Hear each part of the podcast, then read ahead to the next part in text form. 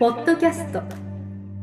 土屋順次の治療のヒントプラスは他とは違う結果の出る治療方法。絶対的なパフォーマンスアップが叶う運動療法。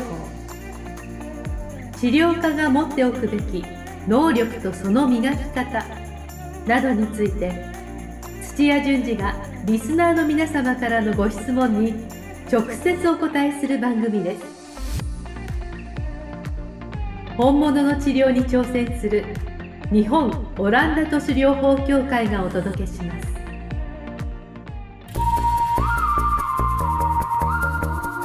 皆さんこんにちは。梅島茂です。土屋順次の治療のヒントプラス。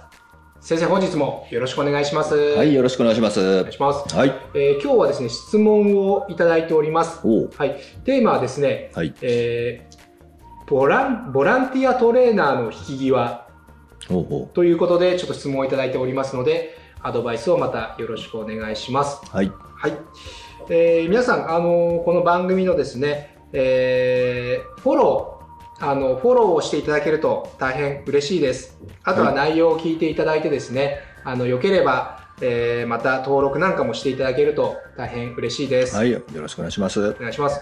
あとなんか先生なんかライブの収録もはい。なんか Spotify で流し流していらっしゃるということはいで、はい結構これあれですよね、1時間半とか2時間ぐらい先生喋ってらっしゃる2時間行ったことはないですけど、はい結構長いです。1時間以上大体喋ってますね。ですよね。はなんか結構テクニカルなお話がメインなんい。ですよねテクニ。カル、そうですね。大は体一テーマをちょっと構成考えて、うん4つぐらいの話を話すんですけども、じゃあ結構本当に詳細な部分までお話はいし,、出してますねていただけるということで、大変ためになるという好評をちょっといただいてますので、皆さんこっちのライブの方もまたチェックしていただけると嬉しいです。お願いします。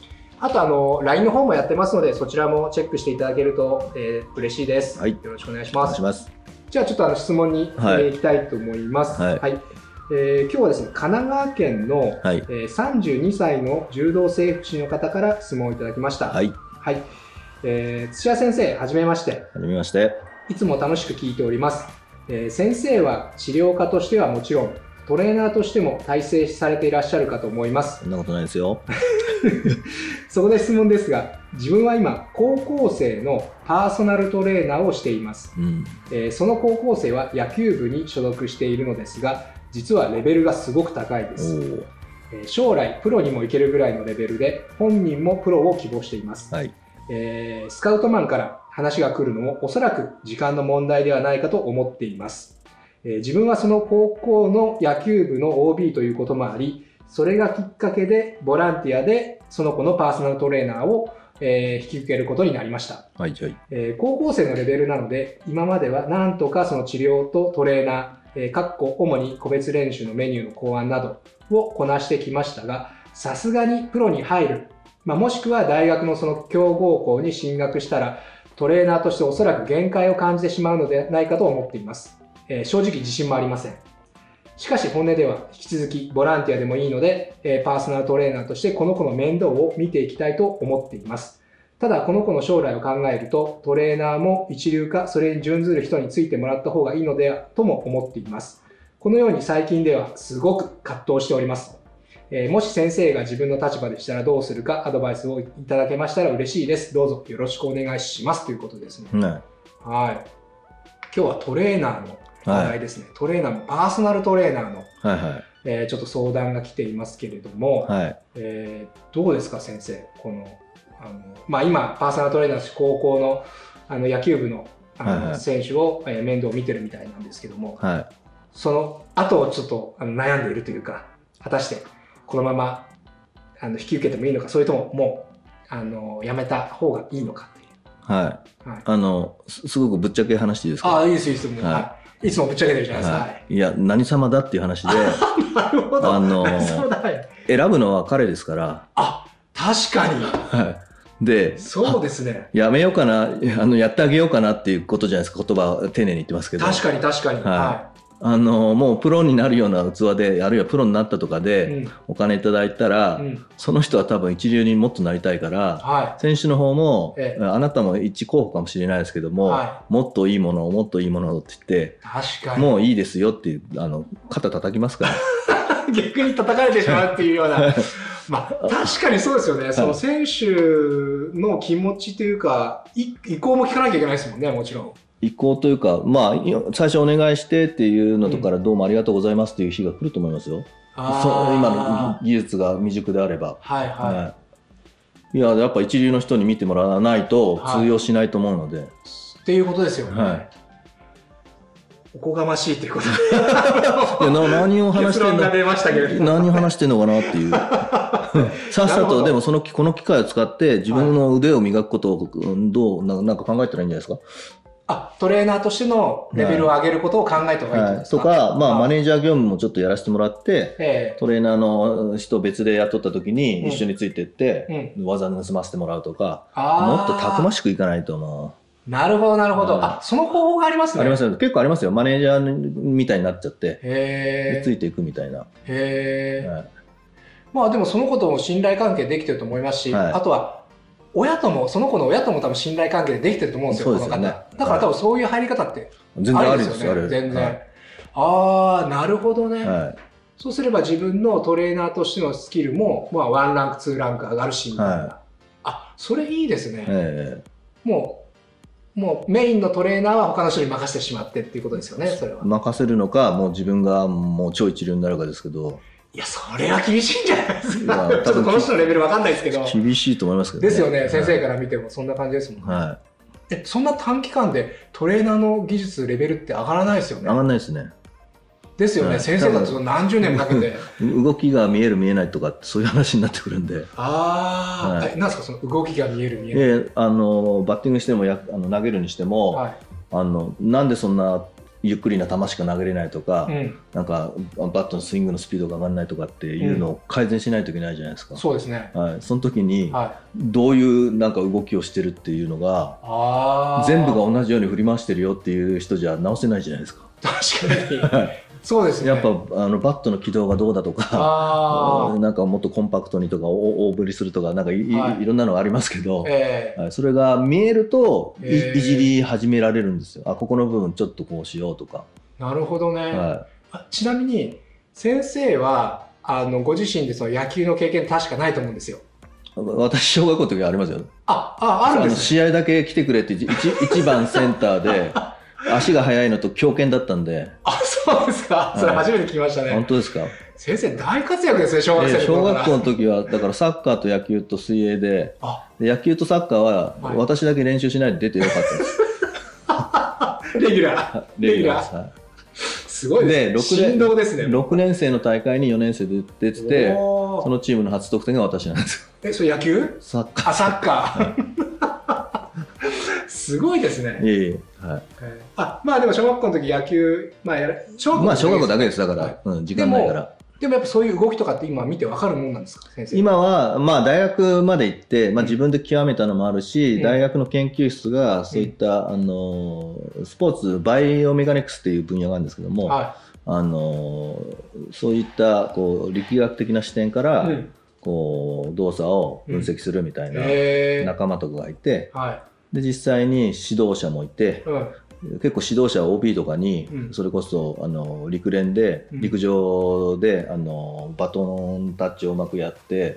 あの、世界2位とか世界3位とかになったうん。監督がいたりえとか、ー、すごい。いや各分野、うちの研究室なんか結構すごくて、筑波大学。はい。で、そこから出て、あの、ススピスケートでスピードスケートを復活させた、あの、強化部長になったやつとか、へあるいは選手で、あの、室内のスケートのやつで、3位だったかな、先輩でそういう人もいい。たりとかすご。いですね。だから、あの、競技としてすごい人がいたりとか、はい指導者としてすごいのがいたりとか、あ研究者ですごい人がっていう集まってる。研究室だったんですよ。筑波大学の研究室。はいはいすごいな。で、そこでやっぱ話するときに、はい。分野は違っても、ううんとこの子をもっと飛べるようにするにはどうしたらいいみたいな話をする場があるんですよ。はで、その時に話するだけじゃなくて、うん動画を見て、うんで、まあ一番専門のやつがい。、うん。これはこういう風な動作になってますよとか教えてくれたりとか、うん。で、アイディアでもっとこういうトレーニングすると、こう変わるかもしれないね、なんて言って、うん実際にやってみて何ヶ月後かにこう変わったとかっていうのをもうずっと何年間もやってたんですよ。へー、すごい。はえ、結構一流の人たちが、一流の人同士でそういう話をしてるわけですね。そうです日々。はい。それはそこに別に一般の人が入ったとしても、はい揉まれるじゃないですか、やっぱ。ですね。はい。いや、あ、そんな見方があるのかとか、ちんぷんかんぷんですよ、多分。さ最初はそうです。はい最初はそうだけども、座ってると、だんだんそれも1年も座ってたら、うん、へなんか分かることが増えてくるんですよ。え。はいあとあれですよね、そういう体のなんか動きとか使い方の話って、はなんか原理は一緒で、なんかいろんなスポーツになんか応用が効くというい。か、あ、そうですね。そんな感じですよね。はああ、なるほど、そういう土台があった、い。土台あるからがこそってことそうでね。ですすね。で、野球部、同期が野球部のコーチやってるやつがいたりとか、まあその後、プロ野球で、あの、日ハム入ってダルビッシュとか育ったやつとかが、へえ、すごい。同期でいるんですけど、はいやっぱ野球の話はよくあのあしてたんで結構野球は分ですね。かる方ですし、ええまあ、野球の治療は結構やってて、うんでゴルファーを見た時にはやっぱ野球の応用で、あ、そうですか。はい、トレーニング組むと動きが似てるんやっぱ。り動きに似てますね、えはい、あのすごいいい成績出たりとか。あ、そうだ、そういえば、はい先生あれですよ。一時高校生のまさに野球部のあ野球部肘が悪い子をずっと見てましたよねはいあの4か月ぐらいずっと甲子園目指して、はい、見てました、どうどうでした？その時は。その時はまあ、まさにここんな感じじゃないですか。この質問の方みたいな感じ。まあ、ちょっとあの医医療系から入ったからあれですけども、膝あ膝あ肘を、治療の方から。はい、肘を伸ばしちゃって、うん内側の肘って伸ばしちゃうと、うんもう手術するしかないみたいな感じなんですけど、えそれをやっぱ、えっと、その子は3年生えで、うん。えープロとか大学に行きたいっていうこう推推薦の子なんですよね。へ西の方の学校で。えで、もう、えっと、西だったんでえ、うん。阪神の人たちが行くような、うん。あの治療をするとことかトレーニングするとことか行ったんですけどあ、も言ってたんだけども。全然治んなくてって人づてで紹介を受けて、うん。でずっと、まあ、症状も見て、うんまあしもう手術した方がいいのは分かってたんですけども、え夏の甲子園で成果出さないとその後が、ね。はい、ダメだよっていうので、はいはい。じゃあ手術しない方法をやろうって言ってしない方向はい投球の、まあ、制限もそうですけど、はい。そもそももう肉体改造じゃないですけども、ええそういった動きがあの、まあ、ちょっと特徴のあんまり良くないとこもあったから、はい。それを直しつつ、ええ鍛える部分は鍛えてっつって、はいはいはい。ずっとやってって、えで、えーっと80球ぐらいまではい。結構投げれるように戻しすてごいじゃないでですか。最後決勝県の決勝でおすごい。予定通り決勝で投げるっていう、ねええそこまで行くっていう話でそういうふうに監督とも話あ、して。本人もそうやって話しては組んでったんですけども、は前々日の準決勝で負けちゃっい。た。惜しいな あ、でも準決勝まで行けたんですね。はいただ今あの関西の方の大学に進学しましたけどねああ、よかったじゃないですかはい。で手術受けて、えーあ、手術受けてはいで。そろそろもう投げてるんじゃないですかね、え1ー年た経ちましたから、あ、じゃあ割と強豪校じゃないですか。あすごい強豪校行きましたプロ狙えるぐらいの。はい、そこで活躍すれば、ああ、よかったじゃないですか。はい、へえ。でもいい経験になりましたよね、その甲子園目指して。そうですね、その子は。いであの私のとこ来たから、うんあの肉体改造できたから、すごいいいい。フォームに戻っていってでしかも体はタフになってたからはすごい良かったと思うんですよ。い。へえ。え、まさにその時、その先ほど先生がおっしゃった、その筑波研究所でのはい日々のその切磋琢磨が役に立ったって切磋琢磨とコネクションであの相談しあのこういうふうに思ってるんだけどって言って確かめるのに、お。まあ、その同期阪神であのコンディショニングコーチやったりとか、ははい、あのその後もずっとそういったあの動作動作野球の選手の動作をこう直していくみたいな仕事してるんですよ。い。へえ、すごいな。そんな職業があるんですね。あというか作っちゃいましたよね。で自分であのあ本も出して、ま、前田って言うんですけどあ。も、へえ。はい、本出してで自分でそういった、うんもうあのピッチングバッティング専門のあのすごいですねスクールみたいなのを作ってへえ、面白い。でアマチュアからプロの人もそこに来るようなのをあの全国展開しては6店舗とか8店舗とか韓国韓国にもありますよ、せへー仙台東京い。ああ、まあ韓国野はい球、名古屋。はい大阪とか結構弟子を作ってうーん講演しまくって、はなるほど。あ、そういう人にちょっと相談しつつみたいい、な。まあ相談しつつっていうかそいつから回ってきた話なんですよ。あ、その人から、まあ結局はあ、そうなんですか。はいあ、そうか。コンディショニングとか練習メニューを見るのはその人前田さんの、まあ、あの、プロフェッショナルで領域すちまあ治療はちょっと、はい、チームコンサル、チームを見てた中で、そういった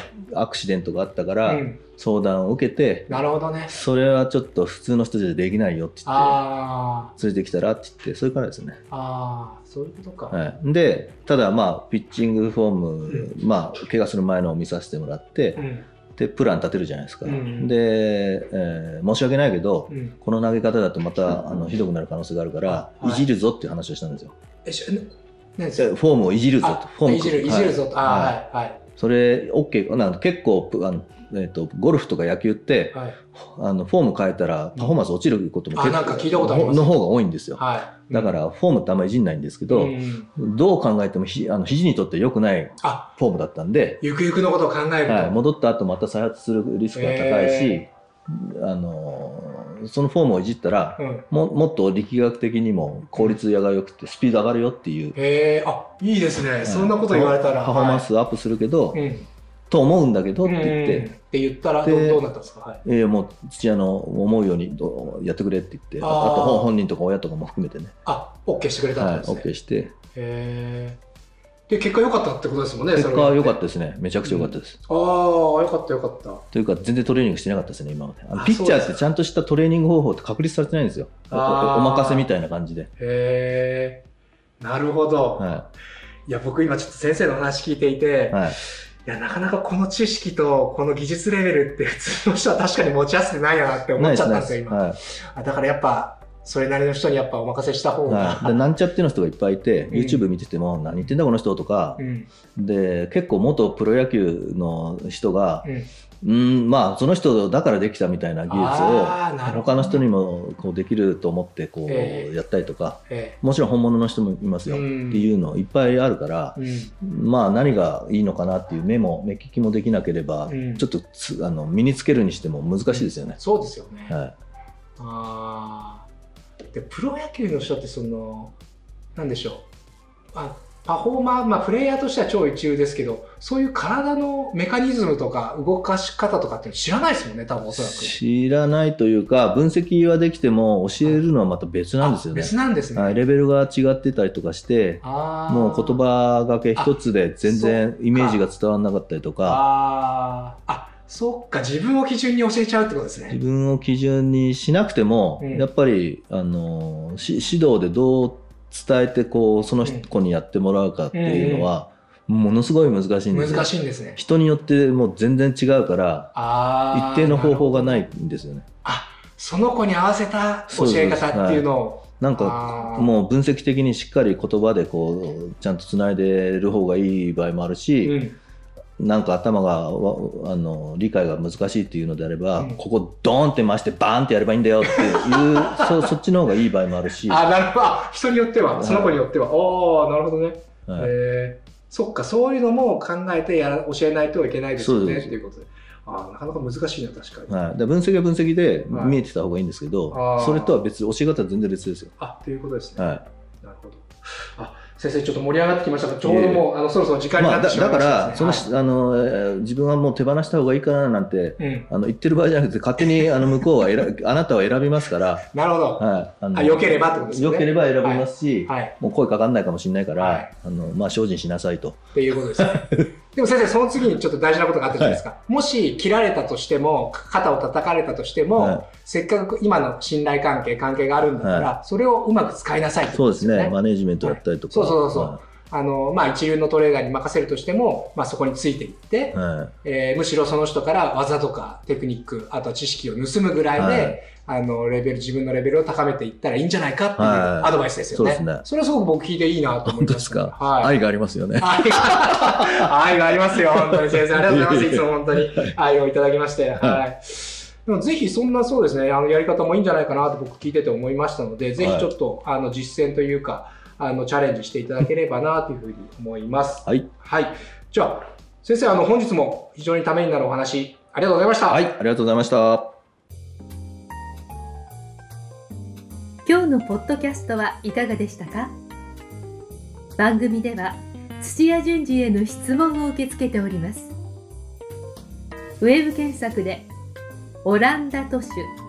DMT と入力し結果に出てくるオフィシャルサイトにアクセス。ポッドキャストのバナーから質問項目をご入力ください。またオフィシャルサイトでは無料メルマガも配信中です。ぜひ遊びに来てくださいね。それではまたお耳にかかりましょう。ごきげんよう。さようならこの番組は提供日本オランダ都市療法協会ナレーションボイスアップマスターコーチ春でお送りしました。